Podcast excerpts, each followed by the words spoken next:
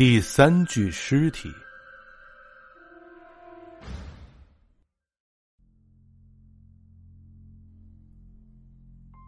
这就是第一具尸体了，好像很容易嘛。磊拿起那骷髅手上的斧头，这个对我们也许有用。我把刚才在二楼遇到的事儿说了出来，我们三人一致认为应该去探个究竟。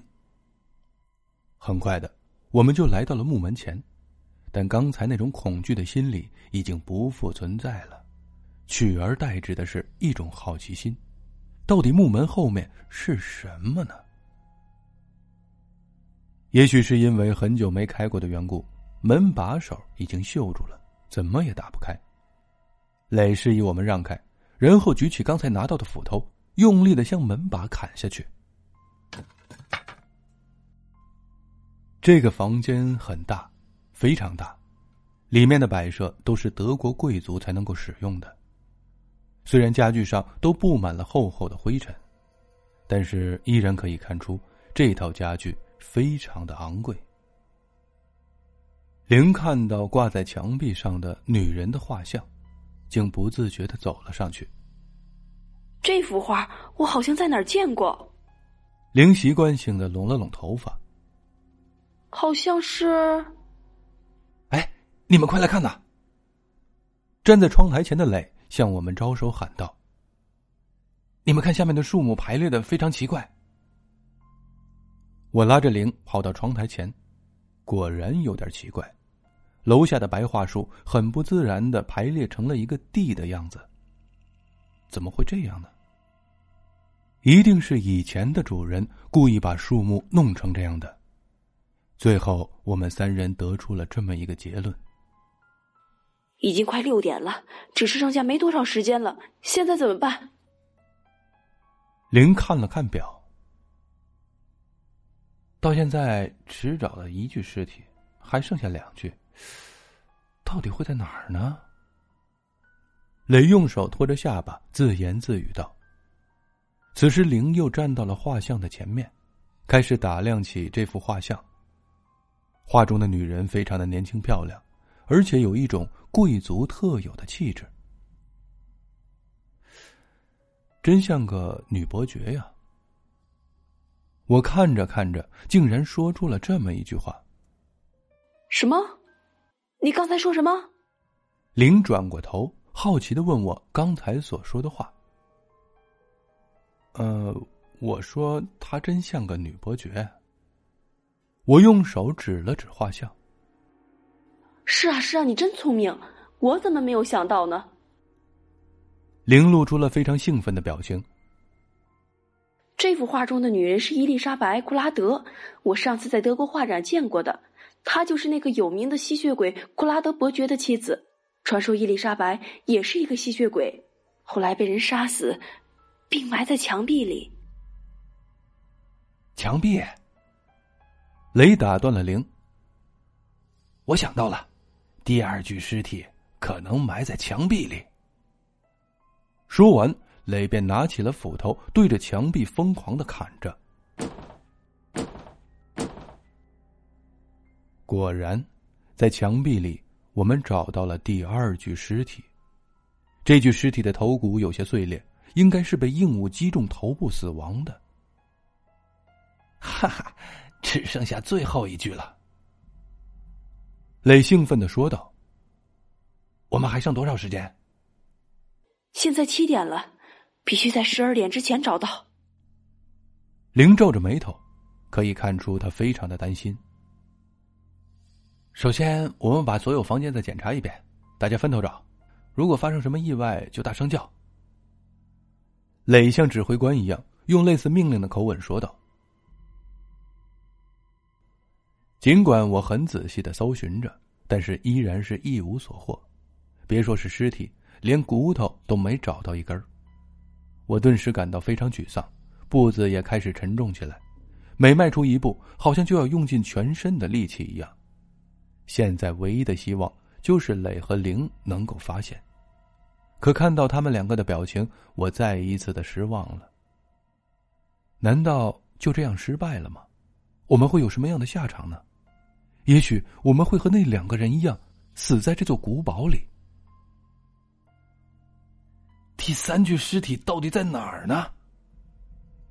也许是由于紧张的关系，雷显得有些暴躁。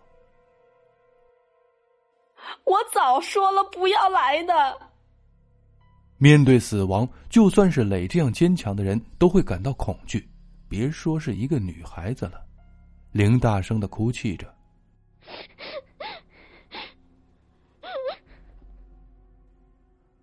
哎呀，算了，听天由命吧。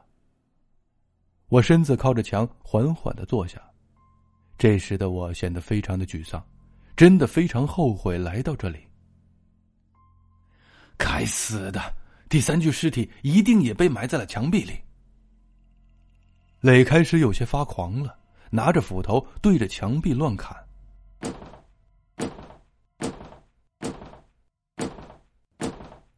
斧头砍打墙壁的声音似乎是很好的催眠曲，我的眼皮开始觉得很重。虽然我努力试着把眼睛睁开，因为我知道一闭上就有可能永远也睁不开了，但是我还是失败了。我睡着了，可是睡得很浅，我似乎听到了磊用斧头敲击墙壁的声音，而且越来越大声，然后又是很大的一声敲击声。这不是斧头挥砍墙壁所发出的。当我睁开眼，我已经睡在了马路上，灵也躺在我的身边。磊呢？磊去了哪里？我推醒身旁的灵，可灵像是疯了一样，一看到我就开始大声的喊叫：“血，好多血，不要过来！”这时我才反应过来。原来我的手上沾满了鲜血，手掌中有一道很大的伤口，像是被利刃划伤的。到底怎么了？我敲打着自己的脑门，仔细的回想，但怎么也想不起来。到了医院，医生说灵疯了，原因是重度精神分裂。可他昨天还好好的，怎么一个晚上？就会这样呢。还有磊，磊去哪里了？我向医生恳求了好久，他才答应让我见见灵。但考虑到病人的情况，我只有五分钟的时间。此时灵的情况好像已经稳定了，不再发狂，只是身子有些颤抖。他看到我，似乎颤抖的更加厉害了。他双手抱住膝盖，蜷曲在沙发的一角。玲，昨天晚上到底发生了什么事儿？磊呢？磊去哪儿了？我直截了当的问玲。他他他回来了，他回来了，我们谁谁也跑不了。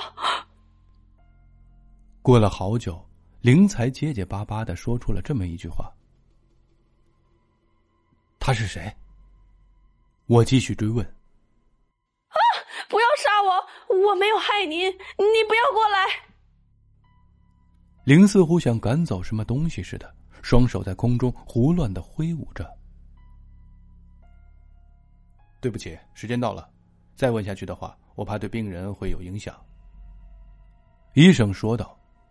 我临走时听到灵阴冷的说了一句：“第三具尸体找到了。”我不明白。他为什么要这么说？难道那天晚上发生了什么可怕的事儿？现在能解开疑团的人只有磊了，可他在这个节骨眼竟然失踪了。我躺在床上整理着紊乱的思绪。磊，你到底去了哪里？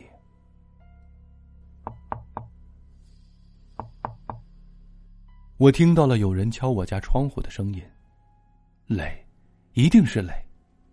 我三步并作两步的跑出房间，果然在窗户上，我看见了磊那张熟悉的脸，只是乍看之下显得有些苍白。磊，你到底去哪儿了？我边说着边打开大门，可外面却一个人都没有。哎，怎么可能？刚才明明……我小声的嘀咕着，大概是幻觉吧。我才刚关上门，那个敲窗的声音又来了。这次肯定没有看错，窗户前面的确是磊。虽然他那张脸非常的苍白，白的有些吓人，但我还是能够肯定，那个人一定是磊。可当我打开门，迎接我的只有一阵阴冷的风。难道真的见鬼了？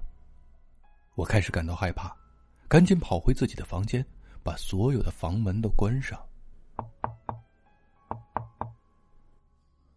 屋外传来了急促的敲窗声，我开始对这声音感到心寒。我用被子盖住了头。过了一会儿，那声音停了。我壮了壮胆子，走出了房间。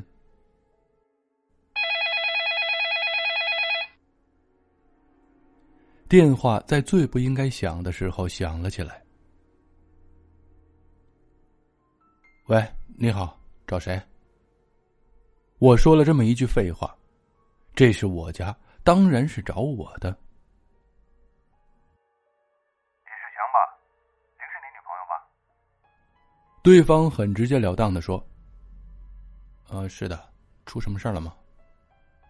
我开始有些不祥的感觉。是的，她刚在医院跳楼自杀了。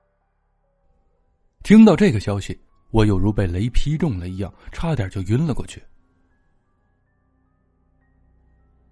在灵的葬礼上，我没有流泪，不知道为什么。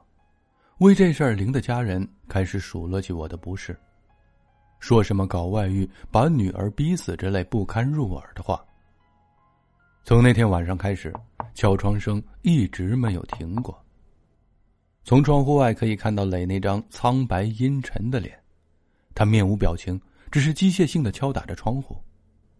这该死的声音！害得我夜不能寐。已经连续一个礼拜了，我被这敲窗声搞得有些神经衰弱。看着磊那苍白的脸，我的脑海里似乎上演了一幕可怕的剧情。磊疯狂的砍着墙壁，有一个人慢慢的向磊靠近，慢慢的靠近。他拿起一根木棍，用力的往磊头上敲去。磊倒在了地上。他那眼神，我想我是一辈子也忘不了了。那眼神中充满着憎恨和不可思议。那个人拿起雷手中的斧头，对着雷的胸口就是一下，血飞溅在他身上。他拉着雷的身体，把磊放到墙壁里，然后用砖头砌好了墙。他没有想到，这骇人的一幕被墙角的灵看到了。他转过头，露出了那张狰狞的面孔。天哪，那个人，那个人竟然是我，是我杀死了磊。不，这不可能是真的。我为什么要杀了他？可能是为了生存。为了生存，我的手上沾满了磊的鲜血。我杀了我最好的朋友。这时，我想起了幽灵别墅所说的：“你会永远活在痛苦之中。”这句话在我脑海中回荡着。第二天，我去警察局自首，可最后因为我患有梦游症，而且加上证据不足，判我无罪释放。可是必须接受治疗。尽管我非常不满意法院的判决，但是也没有办法。我躺在床上，静静的等待着磊的到来。